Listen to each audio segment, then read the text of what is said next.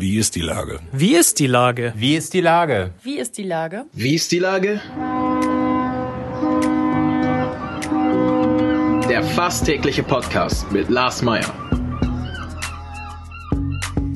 Wie ist die Lage? Unser fast täglicher Podcast als Kooperation mit der Mopo und der Gute-Leute-Fabrik spürt tagesaktuellen Fragen nach. Macher, Musikerinnen, Models, Mütter und Politiker, genauso wie Schwestern, Schüler, Freiberufler oder Helfer, also prominente Lenker oder unbekannte Denker, kommen knapp 15 Minuten zu Wort. Die Auswahl ist rein subjektiv, aber immer spannend und überraschend. Mein Name ist Lars Meyer und ich rufe fast täglich gute Leute an. Unser Partner, der das diese Woche möglich macht, ist Ostholsteiner. Nicht nur an Silvester, leckerster Hochprozentiger aus dem Norden. Herzlichen Dank. Heute befrage ich die Senatorin für fast alles, was in diesem Jahr relevant war, Melanie Leonhardt. Ahoi, Melanie. Ahoi. Liebe Melanie, ich habe es gerade angedeutet, neben deiner Rolle als Leiterin der Gesundheitsbehörde, bei der du dieses Jahr sehr gefragt warst, bist du auch noch Chefin der Sozial- und Arbeitsbehörde und auch noch verantwortlich für Familie und Integration in der Stadt. Ich könnte mir vorstellen, dass bei der Integrationsbehörde am wenigsten Probleme zu lösen waren in diesem Jahr. Was waren da so deine Themen? Tatsächlich gab es da auch ein paar Themen zu lösen. Ähm, wir haben ja in, seit diesem Jahr, das ist fast ein bisschen untergegangen, aber ich finde es eigentlich was richtig Gutes, haben wir ein echtes Fachkräfteeinwanderungsgesetz, was gilt. Nun gab es äh, pandemiebedingt nicht so viel Einwanderung, aber ein bisschen schon. Und wir haben dafür in Hamburg ein neues äh, Beratungscenter aufgebaut, damit erstens Arbeitgeber sich da beraten lassen können und auch Zugewanderte, wie der Einstieg in den Beruf am besten geht und was man hier beachten muss. Und ähm, ich finde, das äh, war dann tatsächlich auch mal eine gute Entwicklung, auf die hatten wir jahrelang gewartet. Und nun ist es ein bisschen untergegangen in der Pandemie. Auch wenn du jetzt selber nicht tagtäglich in dem Center sitzt, wie ich vermute, ähm, mhm. ich bin ja auch Arbeitgeber. Was muss ich denn da wissen, so in drei Sätzen? Also es geht ein bisschen darum, erstens, äh, in, in welche Berufe macht eine Zuwanderung Sinn? Also wo gibt es noch Arbeitsplätze tatsächlich zu besetzen? Wo werden Fachkräfte gesucht? Du als Arbeitgeber würdest dich da beraten lassen, was muss ich ausländerrechtlich beachten? Gibt es bei bestimmten Ländern Restriktionen? Ähm, was ist, wie besorge ich hier jemanden, der für mich arbeiten soll, einen guten Sprachkurs? Äh, was ist sozialrechtlich zu beachten? Da kriegst du dann eine Beratung, richtig. Mhm. Und was ist sonst so im Thema Integration für dich noch so auf der Tagesordnung gewesen? Also tatsächlich waren für mich auch da, man glaubt es ja kaum, haben auch Pandemie-Themen ein bisschen eine Rolle gespielt. Das war am Anfang des Jahres vor allen Dingen ähm, solche Dinge wie Integrations- und Sprachkurse waren auch eingestellt worden und haben pausiert am Anfang der Pandemie. Wie bringt man die wieder ans Laufen? Wie kriegt man das hin, wenn nur noch die Hälfte der Gruppe in einem Raum sitzen kann? Wie geht's, wenn jemand jetzt äh, Corona-bedingt seine Arbeit in einer der viel leidenden Branchen wie Gastronomie verloren hat? Wie kriegt man so jemanden wieder in Arbeit? Aber es gab auch immer wieder schöne Erfolgsgeschichten und ähm, das finde ich eigentlich äh, tatsächlich auch ähm, gut unterm Strich an all dem, was passiert ist. Ich habe ja schon gesagt, du bist äh, im Grunde die Senatorin, die irgendwie Corona-mäßig am härtesten betroffen war.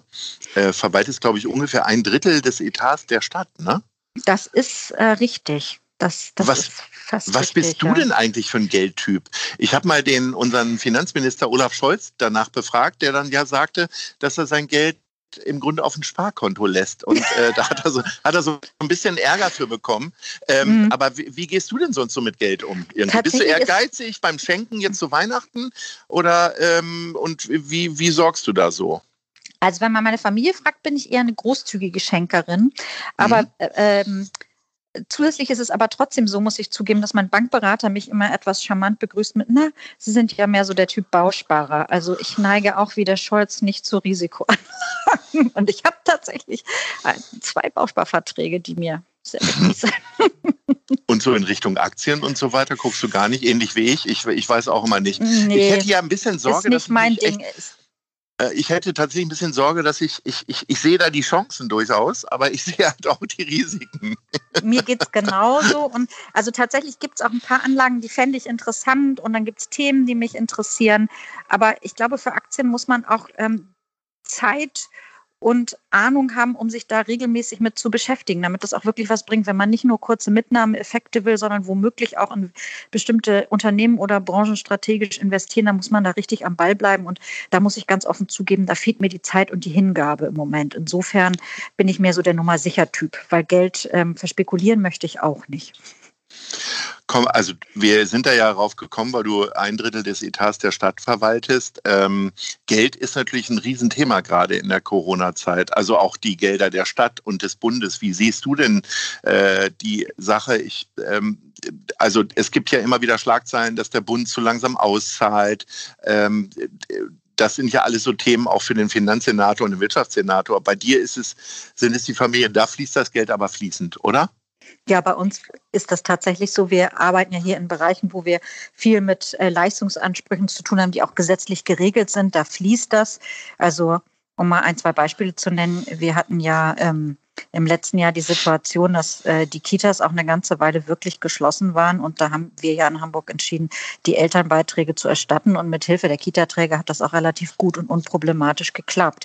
Also da geht es uns dann immer noch mal ein bisschen anders als den Bereichen, wo normalerweise kein Staatsgeld fließt sozusagen und das dann vollständig neu organisiert werden muss. Es ist für uns immer noch ein bisschen einfacher. Was ich an mir in den letzten Tagen so beobachtet habe, ist, dass ich, also wahrscheinlich wie viele festgestellt habe, dass ich kaum aus Hamburg rausgekommen bin. Ähm, möglicherweise bist du dieses Jahr noch zwei, dreimal in Berlin gewesen. Äh, mhm. in, in welche Stadt oder in welchen Ort würdest du denn als erstes fahren, wenn wir wieder komplette Reisefreiheit haben? Treibt sich sofort ins Ausland oder eher Nord- oder mhm. Ostsee? Tatsächlich, ich würde so gerne wieder ein paar Tage an die Nordsee.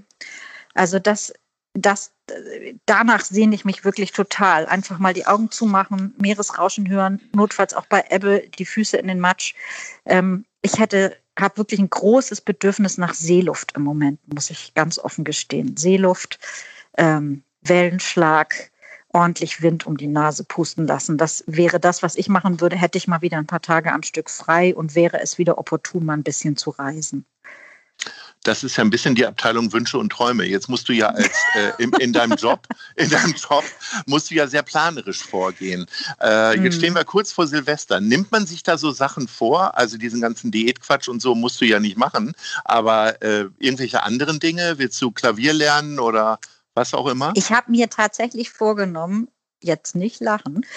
Nö, ich lache ein, nicht, aber ich überprüfe es natürlich ein, genau ein in einem Jahr. Das ist meine Furcht. Ich formuliere es vorsichtig. Ich habe mir tatsächlich vorgenommen, mich mehr körperlich zu bewegen. Also die Sache mit dem Sport, das habe ich schon lange abgehakt, das liegt mir nicht. Aber ich habe mir jetzt fest vorgenommen, es irgendwie zu schaffen, mindestens eine Stunde die Woche spazieren zu gehen, so oder so.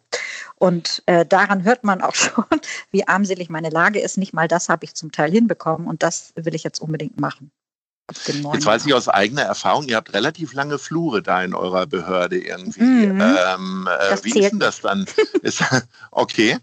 Aber auf wie viele Schritte kommst du denn? Achtest du da schon drauf? Es gibt ja so also ich, äh, bestimmte genau. Handyanbieter, glaube ich, oder eigentlich alle mittlerweile, die die Schritte zählen. Bist du dann bei den geforderten 8000 Schritten, die man, glaube ich, gehen sollte? Nee, das schaffe ich nicht ganz. Äh, tatsächlich sitze ich ja auch viel in Sitzungen, was wirklich nicht gut ist. Aber in der Tat, dank der langen Flure, dank unserer großen Treppenhäuser, ich sitze ja hier im zehnten Stock, schaffe ich es durchaus auf die Zahl zwischen 6 und 8000. Ähm, aber ich habe einfach das Gefühl, meinen Bewegungsdrang nicht richtig sozusagen zu bedienen. Ich habe Schulterschmerzen, Rücken, wie wir das alle so haben in unserem Alter. Und ich habe mir einfach vorgenommen, eine Stunde an der frischen Luft die Woche, das muss jetzt sein.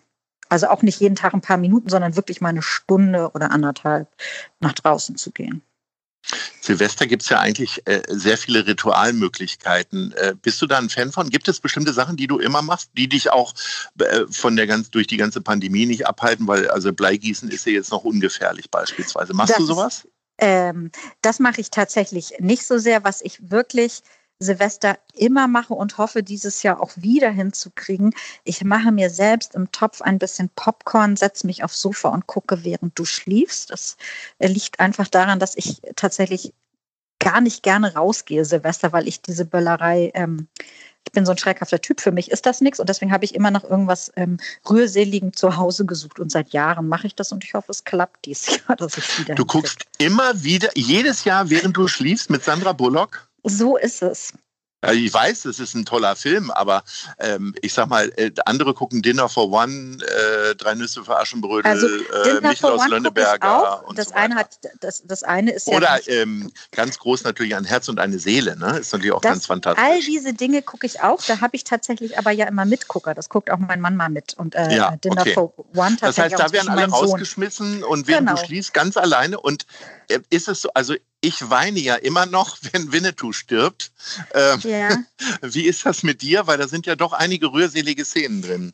Ja, ich finde immer wieder traurig, wenn sozusagen die einsame Lucy davon erzählt, dass sie eigentlich niemanden hat und dann ja diesen anderen wunderbaren Menschen kennenlernt. Da Ja. habe ich schon auch immer feuchte Augen, aber es ist ja kein Film, wo man da wirklich äh, in Strömen Sturzbäche weinen muss, sondern es ist eher so ein bisschen was fürs warme Herz. So, und jetzt äh, kommt natürlich die spannende Frage als Senatorin für fast alles, wie ich es am Anfang gesagt habe. Ähm, wie gehst du denn jetzt so zwischen den Tagen und auch kurz nach Silvester mit deinem Handy um? Wird das Ich eingeschlossen? Leider nicht. Ich muss arbeiten und zwar durchgehend. Also ich Okay, das heißt, du hast ja eigentlich auch gar keinen Urlaub genommen, so quasi. Nein, das konnte ich nicht, ähm, weil einfach zu viele Dinge anstanden. Es war ja vor Weihnachten noch nicht so richtig klar, wie wird das nun mit dieser ganzen Impferei. Da gibt es in diesen Tagen viel vorzubereiten und dadurch arbeite ich jetzt auch ähm, Mhm. dann ab dem zweiten, das ist zwar ein Wochenendtag, äh, wieder. Und vielleicht kann ich am äh, äh, dritten, das ist ein Sonntag, tatsächlich mal das Handy auch weglegen. Das wäre schön, wenn alles gelingt, geht das. Aber dann äh, am vierten gleich wieder loslegen. So ist es im Moment gedacht. Ähm, wenn das sich irgendwie ergibt, habe ich mir aber fest vorgenommen, nochmal im Januar zwei, drei Tage auch Urlaub zu nehmen und zu Hause zu sein. Hast du äh, äh, einen Überblick darüber, wie viel Urlaub du mitnimmst? Wahrscheinlich äh, den kompletten, oder? Zum Weil Überstunden hast du ja als Chefin nicht, das kenne ich ja von mir. Nicht. Genau, Überstunden sind, äh, wie sagt man so schön, abgegolten mit, mit dem fröhlichen Titel. Aber ich, Ja. hab, ähm, ähm, ich, ich glaube, ich hatte alles in allem äh, zehn Tage Urlaub äh, im Jahr. Und ähm, das waren solche Tage, wo ich tatsächlich auch schon ab und zu aufs Handy geguckt habe, aber wo ich wirklich nicht in die Behörde kommen musste oder nirgends hinfahren musste. Das waren zehn Tage. Es ging ja im März ehrlich gesagt schon so ein bisschen los, dass man sich nicht getraut hat, wegzufahren, weil man Und dann wusste, hast du in den Koalitionsverhandlungen auch noch die Gesundheitsbehörde Genau. gewonnen beim dann Bingo. kam, so ist das. Beim Bingo gab es dann die Gesundheit dazu und schwupps äh, waren die Maiferien weg. Und Mhm. ähm, in den Sommerferien war es auch so, dass durch zwei, drei Ereignisse es äh, so war, dass ich meinen Urlaub abgebrochen habe. Ich hatte, will aber durchaus sagen, ich hatte anderthalb schöne Wochen.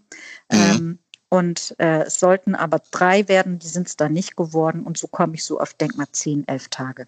Na, da arbeiten wir dran, weil als Arbeitssenatorin bist du natürlich auch für Arbeitspädagogik und so weiter zuständig. Und Genau. ich weiß aus eigener so Erfahrung, nicht dass wenig, ah, wenig Urlaub gar nicht so gut ist, wie man immer denken könnte, wenn man Nein, so ist ins neue Jahr nicht. geht und Nee, sieht, genau. oh, ich nehme 20 Tage mit.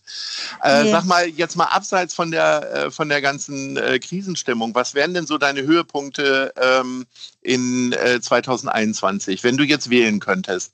Äh, Mhm. Karten für das Endspiel äh, der Fußball-Europameisterschaft oder äh, wenn die drei Fragezeichen ihr Konzert endlich äh, oder ihren Auftritt nachholen in der äh, Barclaycard Arena oder äh, dann Olaf Scholz als Bundeskanzler. Das ist jetzt aber eine Fangfrage. Ja, du Na, kannst jetzt nicht alles so, drei ich- nehmen. Nee, ich gehe erst zu den drei Fragezeichen und dann feiere ich Olaf Scholz und notfalls verzichte ich auf das Endspiel beim Fußball. Okay, aber du bist ja doch schon ganz schön gierig, ne, dass du dir zwei Wünsche erfüllt haben willst. Entschuldigung, aber das ist nach meinem Jahr 2020 nicht zu viel verlangt. Okay, alles klar. Liebe Melanie, es war wieder ein großer Spaß, auch wenn natürlich sehr viel ernste Hintergründe in deinem äh, Job immer wieder lauern. Ähm, herzlichen Dank für die äh, vielen Gespräche, die wir so hatten, ob jetzt mit Hörerinnen oder ohne Hörer. Und insofern freue ich mich auf das nächste Gespräch und vielleicht irgendwann auch mal wieder ein Treffen. In Ja, diesem Sinne, einen schön. schönen Jahreswechsel und Ahoi. Dankeschön, alles Gute für dich. Tschüss. Tschüss. Dieser Podcast ist eine Produktion der Gute-Leute-Fabrik und der Hamburger Morgenpost.